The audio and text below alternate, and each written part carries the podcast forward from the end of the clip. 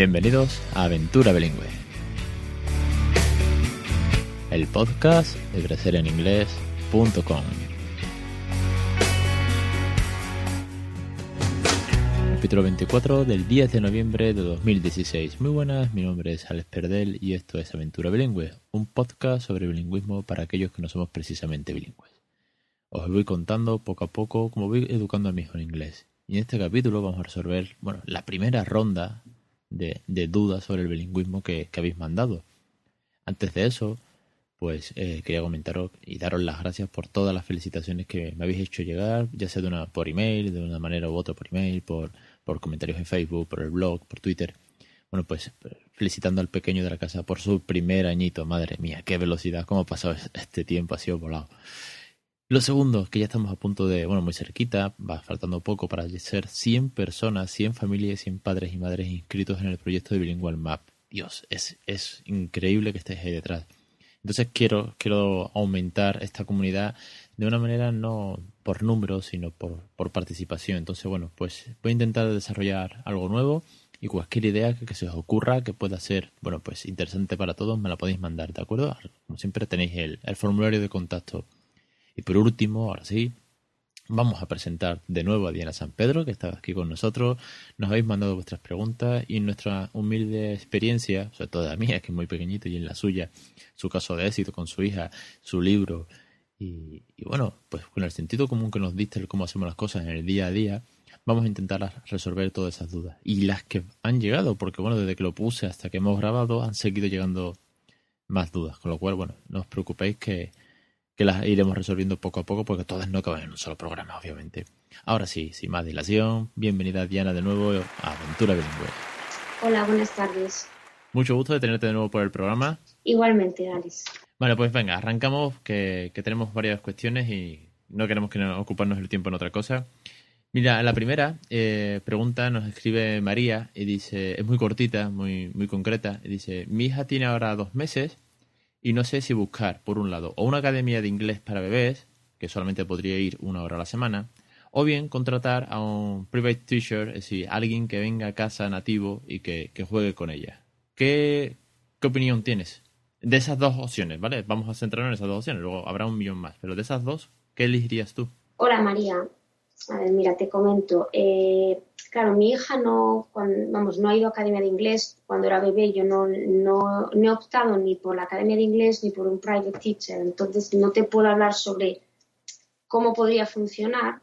Sé que hay gente que, que los que lleva a los niños desde que son muy pequeñitos, mm, no sé si quizás dos meses, me sorprende que haya academias, pero bueno, que sí, que genial, ¿no? Que desde pequeñitos.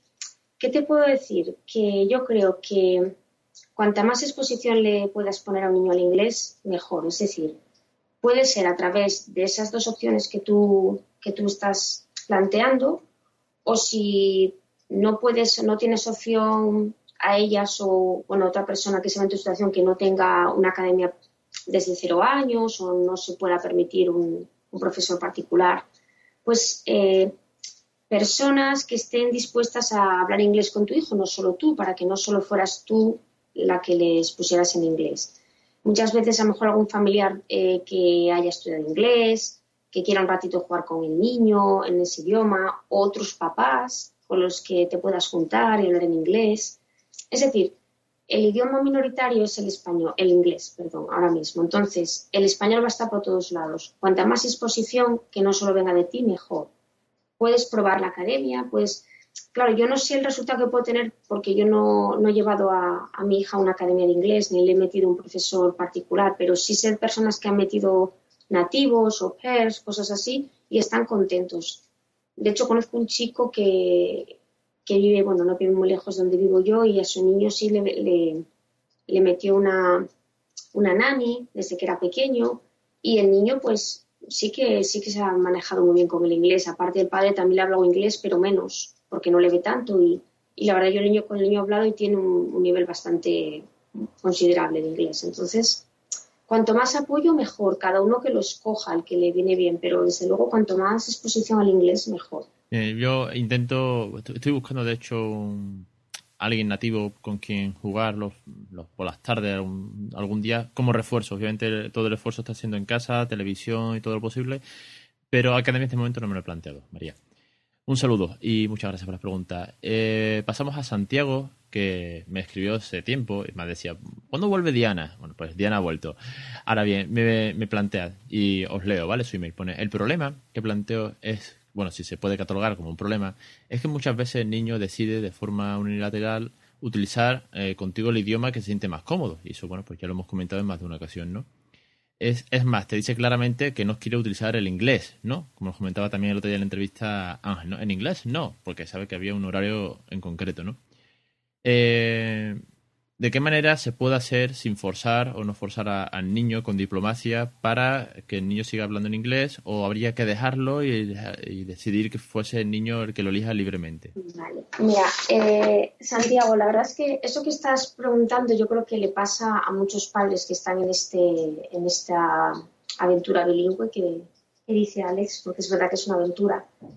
Y mm, entiendo perfectamente que te sientas con dudas, que no sepas qué hacer, lo que veo yo aquí es que em, el objetivo es que tu hijo entienda el inglés con naturalidad y lo pueda utilizar, ¿no? A veces creo que nos pasa una cosa a los padres que no somos nativos, sobre, bueno, y a los nativos también, imagino que les pasará, que queremos que nuestro hijo hable inglés, pero tiene que ser con nosotros, porque como hemos sido la fuente de inglés principal y a veces la única de inglés de ese niño, pensamos que si no lo habla con nosotros ya no funciona, pero no tiene que ser así llega un momento en el que se dan cuenta los niños de que nosotros podemos hablar tanto inglés como español. De pequeñitos seguramente no, pero llega una edad en la que se dan cuenta. Incluso pasa con padres nativos ingleses que llevan aquí mucho tiempo y hablan muy bien el inglés y el español. Sus hijos saben que sus padres hablan español, entonces pues les responden en español. Ya digo que no solo nos pasa a nosotros que somos que ni siquiera somos nativos, sino a los propios nativos. Entonces, el objetivo al final no es que el niño te responda en inglés o hable inglés solo contigo, sino que lo sepa utilizar cuando lo tenga que utilizar. Eh, ¿Qué ocurre? Que él tiene derecho a escoger, igual que tú. Tú puedes hablarle en inglés y él te puede responder en español. Te ha entendido. Y ya es mucho, mucho, mucho, porque mucha gente aquí en España se queja de que no entiende, de que lleva muchos años estudiando el inglés y que el listening, que no lo pillan. Si tu hijo ya lo entiende, es un paso increíble. Que no te lo quiera responder no significa que no lo sepa hacer. Porque yo lo he comprobado con niños que cuando las personas que les hablan no hablan español o no se lo demuestran, o sea, una persona, por ejemplo, que es española pero se dirige a ellos en inglés, el niño le sigue en inglés. Porque no sabe que esa persona también puede hablar español. Si de repente lo oye hablar en español con otra, dice, meca, esta habla español y ya pasan al español, porque es más fácil para ellos, viven en España son españoles, todos sus amigos son españoles, realmente es lógico que quieran hablar español. Entonces, dale libertad a tu hijo a que te responda en el idioma que él quiere, habla tú en el idioma que tú quieras, si te apetece también hablar en español, adelante, porque es tu idioma nativo y sinceramente es un gustazo también hablar tu idioma nativo. Realmente los padres que estamos haciendo esto estamos haciendo un, un sacrificio también, que es no hablar en nuestro idioma nativo se puede hacer, lo puedes pasar muy bien, pero cuando hablas en español también te sientes bien, porque es el idioma en el que te has, bueno, la mayoría de nosotros, ¿eh? sé que algunos a lo mejor son bilingües de nacimiento, pero yo hablo de casos de personas españolas que, hemos aprendido el, inglés un poco ya de mayores. Que no te agobies.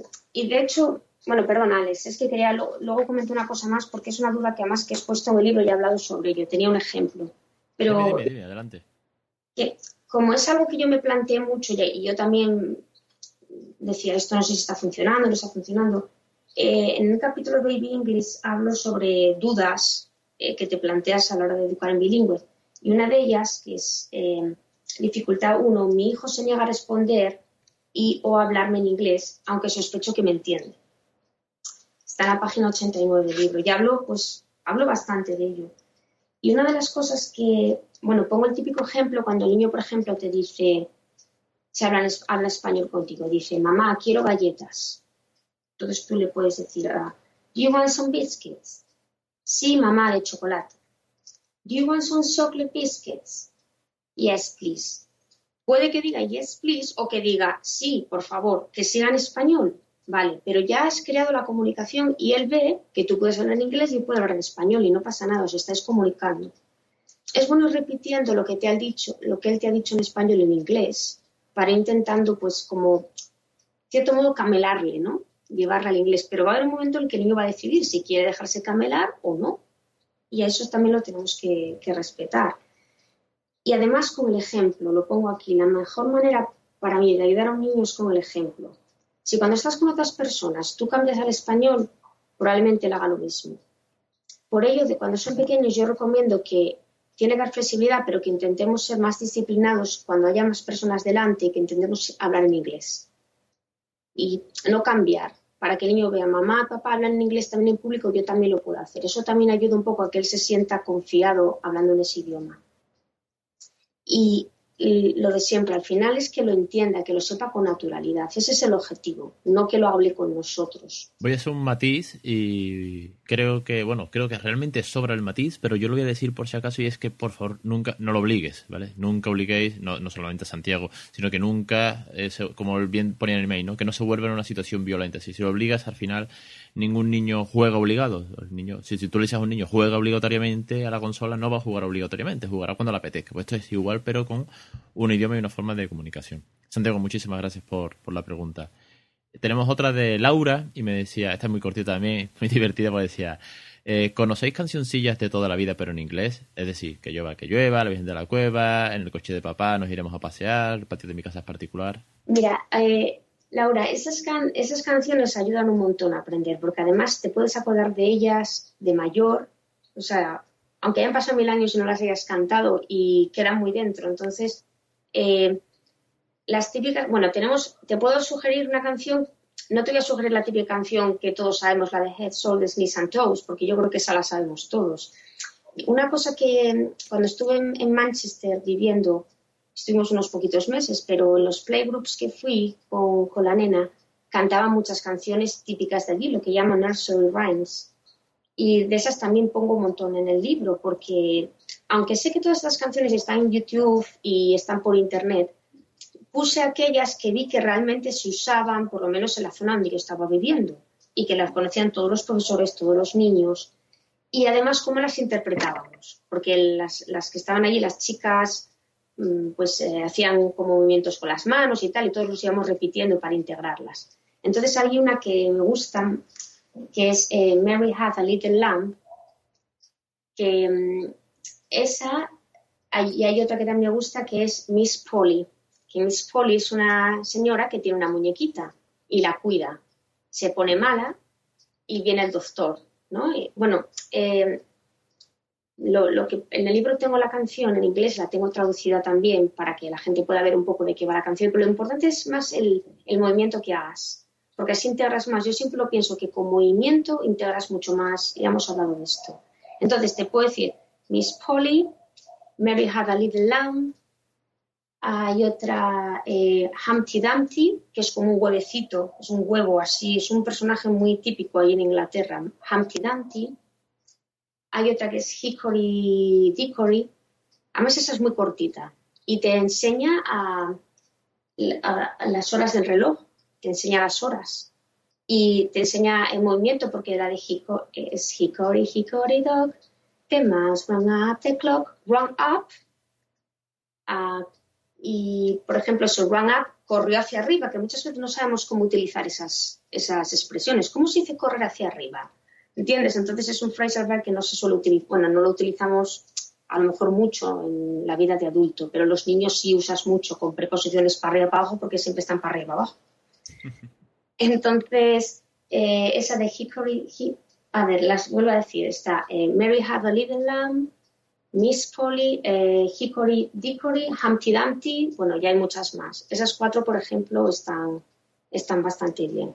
Y bueno, yo lo digo, los tenéis en YouTube. Yo en, el libro están también cantadas por una persona nativa. Estupendo, la verdad que, descargando el audio también, pues, que viene para descargar con el libro, pues eh, echarle un vistazo y sobre todo, bueno, al final tienes que aprendértelas, que es lo importante, pero sí, hay, muchas canciones. Repetir, repetir, las que te gusten a ti, las que te gusta a tu niño, enseguida vas a notar lo, lo que le gusta a él. Eso va a ser la que él te pida. Doy fe, porque me he aprendido unas cuantas, de, todavía chiquitito, pero bueno, tiene un añito, pero hay algunas que, y además cuando empiezo a entonarla eh, por la calle, como loco que va cantando con el niño en el carro, y él se mueve, se mueve y hace palmas, en fin. Al final ves que, eso está funcionando y que ahí se está aprendiendo dentro de su cerebrito, pues va, va memorizando todas estas canciones. Oye, Laura, muchísimas gracias por, por la pregunta. Y la última que tenemos hoy es de, del blog de la no nativa. Un saludo desde aquí, que el otro día pues, estuvimos también conversando por, por, Facebook. Eh, y preguntaba, esta pregunta sobre todo va para Diana, ¿no? Es muy personal, pero me gustó mucho. Y decía, al estar con gente que habla en inglés de otra de forma nativa, ¿qué sentimientos aparecen? ¿Qué, ¿Qué te dicen? Y tu hija si es consciente de que el acento es diferente, si ella misma nota que su acento es, eh, es inglés, pero pues, de una persona que, vive en España. Y bueno, y un saludo y mucho ánimo. Un saludo también desde aquí, que también contacté, bueno, contactó conmigo por, bueno, la una con la otra, ¿no? Por, por Facebook y demás.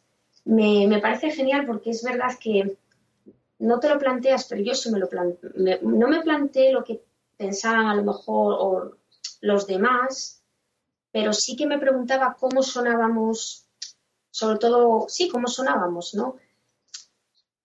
Eh, yo les pregunté, por ejemplo, a, ingleses cuando estábamos en Manchester, que cuando hablaba, por ejemplo, mi hija, que cómo, a las profesoras que tuvo allí, estuvo unos, pocos meses en el cole, que, cómo sonaba Diana.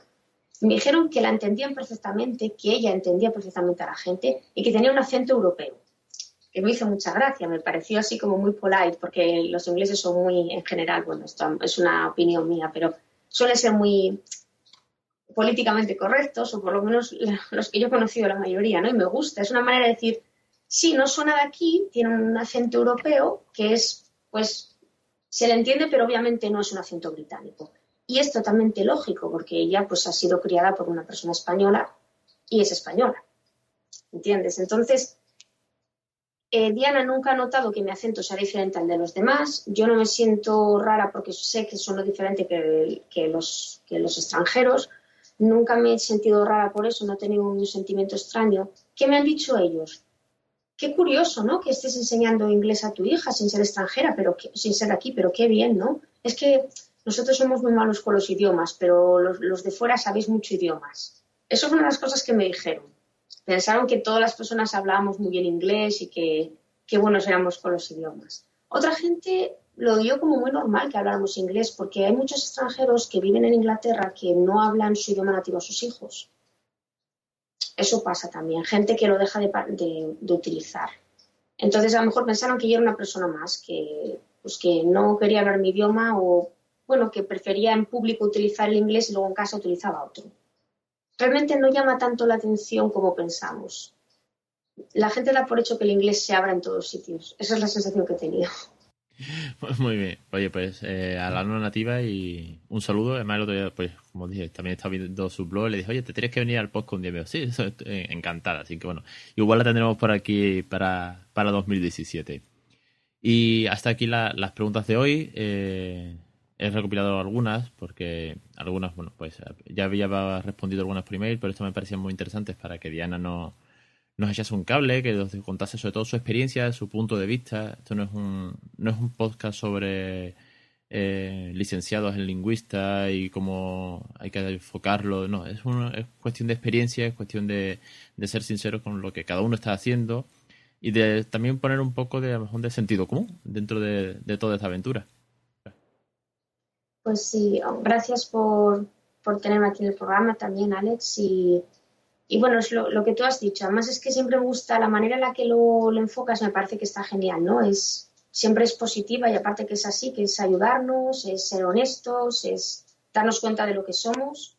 Somos personas que nos queremos echar un cable y, y compartir un poco lo que estamos viendo, porque no deja de ser original, es un poco diferente. Entonces, obviamente, por eso necesitamos hablar unos con otros, porque no es, no es lo común. Y es normal que nos surjan dudas. O sea que es, esto que tú estás haciendo aquí pues es, un punto de encuentro muy bueno para, todas las personas que, están en, este, en esta aventura, como, tú dices, sí. Pues estáis todos bienvenidos cuando queráis al programa, porque bueno, con vosotros, pues, como siempre digo, aprendemos todo. Yo el primero, ¿eh? Diana, muchísimas gracias por participar una vez más y te espero pues cuando quieras, tenemos muchos programas por delante. Perfecto, venga, gracias, un saludo a todos. Pues me despido de una manera muy breve, que la semana que viene os espero como siempre el jueves a las 25 aquí en Aventura Bilingüe, que cualquier cosa tenéis el formulario de contacto, el correo electrónico y que bueno, como siempre os invito a dejar una reseña, una valoración de 5 estrellas en iTunes, que ya van 10 de 5 estrellas, oye, genial, muchísimas gracias a todos, porque bueno, posiciona, viene bien y poco a poco se está apuntando más gente a todo este proyecto. Un saludo, nos vemos la semana que viene en Aventura Bilingüe.